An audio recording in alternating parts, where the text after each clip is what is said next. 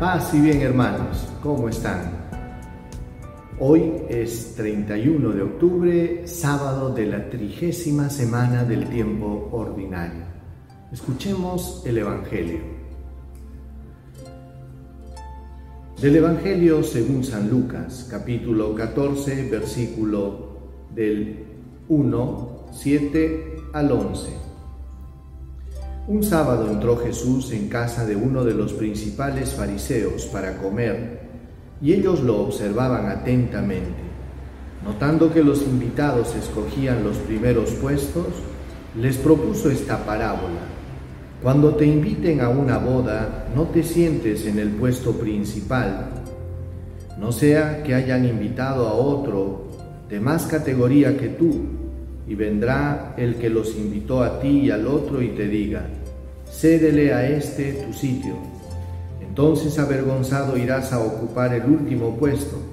Al contrario, cuando te inviten, vete a sentarte en el último puesto, para que cuando venga quien te invitó te diga, amigo, sube más arriba. Entonces quedarás muy bien ante todos los comensales, porque todo el que se enaltece será humillado y el que se humilla será enaltecido. Palabra del Señor. Gloria a ti, Señor Jesús. Hermanos, seguimos en estos encuentros que tenía Jesús con los fariseos. Pareciera que todos los intentos por tener un acercamiento al final terminaban un poquito en un fracaso. Y es que habían cosas que eran incompatibles con el mensaje de Jesús y las actitudes de los fariseos chocaban directamente también con la predicación de Jesús, con la buena nueva del rey. Fíjense que dice que un sábado entró Jesús en casa de uno de los principales fariseos para comer.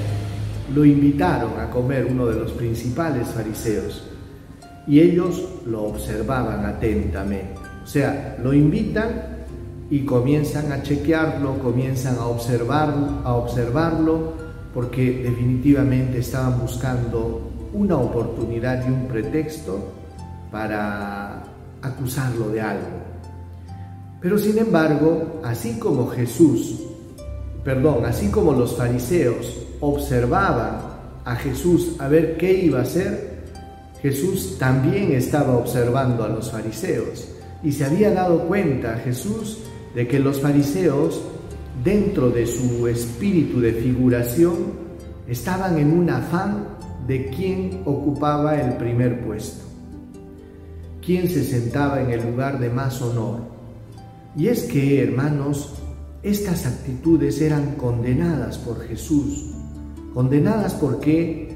Porque el afán de figuración hacía que los fariseos vivieran una falsedad, porque ellos conocían su condición, sabían que eran seres humanos frágiles y débiles, pero sin embargo tenían que presentar una fachada muy bien presentada delante de los demás. Y entonces ahí era todo un concurso de apariencias, ¿verdad? ¿Quién era más piadoso? quién se agachaba más para rezar, quién este, parecía que oraba más, las vestiduras, las, las cintas, las filacterías que colgaban en sus vestidos, todo era un afán de decirle a todo el mundo, yo soy bueno, yo soy mejor que el otro. Y lógicamente, cuando una persona está en este afán, siempre va a haber un concurso, ¿verdad? siempre se van a activar en la persona humana, ¿qué cosa? Ambiciones, celos, envidias, y no se va a poder construir una, una comunidad seria y fuerte. ¿Por qué? Porque las pasiones humanas, hermanos, están vivas ahí. Y Jesús por eso que les dijo, ¿no? Hablando ya en su lenguaje, tratando de adaptarse a su lenguaje, porque en esta oportunidad la enseñanza que les da Jesús a los fariseos es hablando su propio lenguaje y les dice, cuando te inviten a un banquete, no te sientes en el primer lugar, siéntate en el último. No sea que el que los invitó este, te tenga que decir, por favor anda más atrás porque ha venido otro de mayor rango, más importante que tú, y tú avergonzado tengas que levantarte y dejar tu puesto y dejárselo a otra persona más importante. Pero si te sientas en el último lugar, vendrá el que te invitó y te dirá, por favor, acércate más adelante. Ciertamente, hermanos, detrás de todo esto es, está también el hacer una buena figura. Y Jesús les decía, fíjense, les decía así, entonces quedarás muy bien ante todos los comensales, porque todo el que se enaltece será humillado y el que se humilla será enaltecido. Entonces, hermanos, Jesús les hace esta comparación y este ejemplo incluso para ayudarlos a quedar bien. Porque saben que, hermanos, la soberbia, la arrogancia, el afán de figuración, eh, reflejan una personalidad pues inmadura espiritualmente. Y quien está detrás de todo eso, pues hermanos, significa que no ha entendido todavía este camino de Dios, el camino evangélico. Por eso que Jesús termina esta parábola diciendo, el que se humilla será enaltecido y el que se enaltece será humillado. Ahí es donde debemos focalizarnos. Por eso que San Francisco de Asís les insistía a sus primeros hermanos a ser, no solo a llamarse, sino a ser hermanos menores. Imagínense, si uno es, se siente hermano menor, entonces los conflictos desaparecen. Los conflictos desaparecen, ¿por qué? Porque no tengo el afán de hacer sentir que soy el más importante. Y una de las cosas que quiere que entendamos, hermanos, el Señor, es que lo que nos hace a nosotros no son los títulos humanos, ni el dinero, ni la ropa de marca. Lo que a nosotros nos hace valiosos es la dignidad de hijos de Dios. Y es por eso, hermanos, que nosotros tenemos que fijarnos en eso. Cada ser humano es valioso porque es imagen y semejanza de Dios.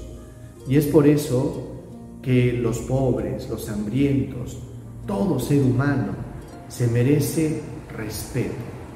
Ciertamente hay muchas personas que luchan y se esfuerzan en la vida y tratan de ser mejores. Y esto sí, no hay problema.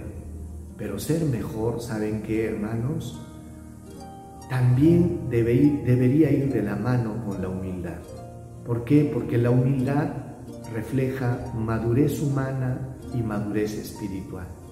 Pidámosle al Señor que nos dé un corazón sencillo, humilde y un corazón fraterno.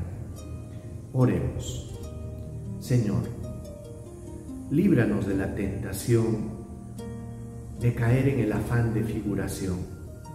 Ayúdanos, Señor, a caminar en la verdad, esta verdad que nos hace libres.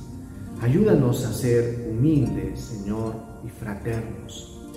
No permitas que pase por nuestra mirada y por nuestro corazón una mirada de desprecio para con ninguna persona. Quita, Señor, de nuestro corazón la tentación de creernos mejores que los demás. Danos un corazón humilde. Amén. El Señor esté con ustedes y con tu espíritu. Dios Todopoderoso los bendiga, los proteja, los guarde, les muestre su rostro, les dé salud, paz, protección y bendición. En el nombre del Padre, del Hijo y del Espíritu Santo. Paz y bien hermanos. Dios los bendiga. Nos vemos el día de mañana.